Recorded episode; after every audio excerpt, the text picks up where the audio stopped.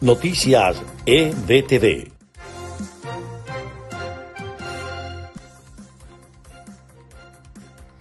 Este es el resumen de Noticias EBTV en podcast de este viernes 14 de mayo. Les estará acompañando en la narración María Gabriela Rondón. Comenzamos.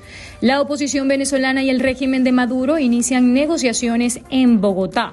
En exclusiva para el Citizen de EBTV, la reportera Yasmín Velasco confirmó que en Bogotá, capital de Colombia, inició este viernes el proceso de negociación entre los miembros de las Fuerzas Democráticas de Venezuela y el régimen de Nicolás Maduro para establecer una ruta que conduzca a elecciones libres en el país gerente de Lácteos, se suicidó luego de la detención por el régimen. Reinaldo González, gerente de comercialización de Lácteos Los Andes S.A., en Barquisimeto, Estado Lara, se suicidó este viernes luego de la detención por parte del Ministerio Público por presuntos hechos de corrupción. Según medios locales, en horas de la mañana, la Dirección General de Contrainteligencia Militar se llevó detenidos a varios gerentes, entre ellos Juan Castillo, gerente de compras de la empresa.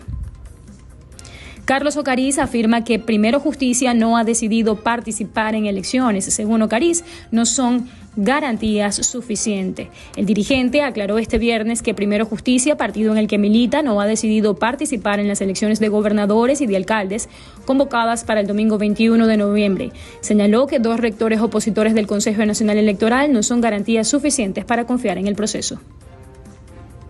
En notas de Estados Unidos, llegó a Israel el enviado de Estados Unidos para mediar en el conflicto. Washington indicó que la visita de Hadi Arm busca reforzar la necesidad de trabajar en aras de una calma sostenible.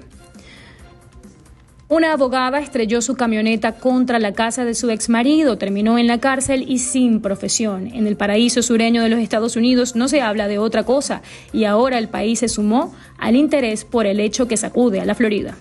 La empresa que opera la red de oleoductos afectada por el ciberataque de Estados Unidos pagó 5 millones de dólares de rescate, según la agencia Bloomberg Colonial Philippine abonó esa suma en criptomoneda para poder restaurar la vía que abastece de combustible al sudeste del país. Al menos nueve heridos, tres de gravedad en un tiroteo en el estado de Rhode Island.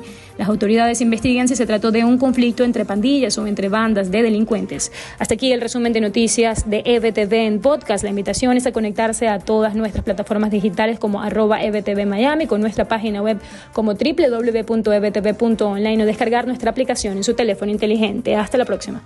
Noticias EBTV.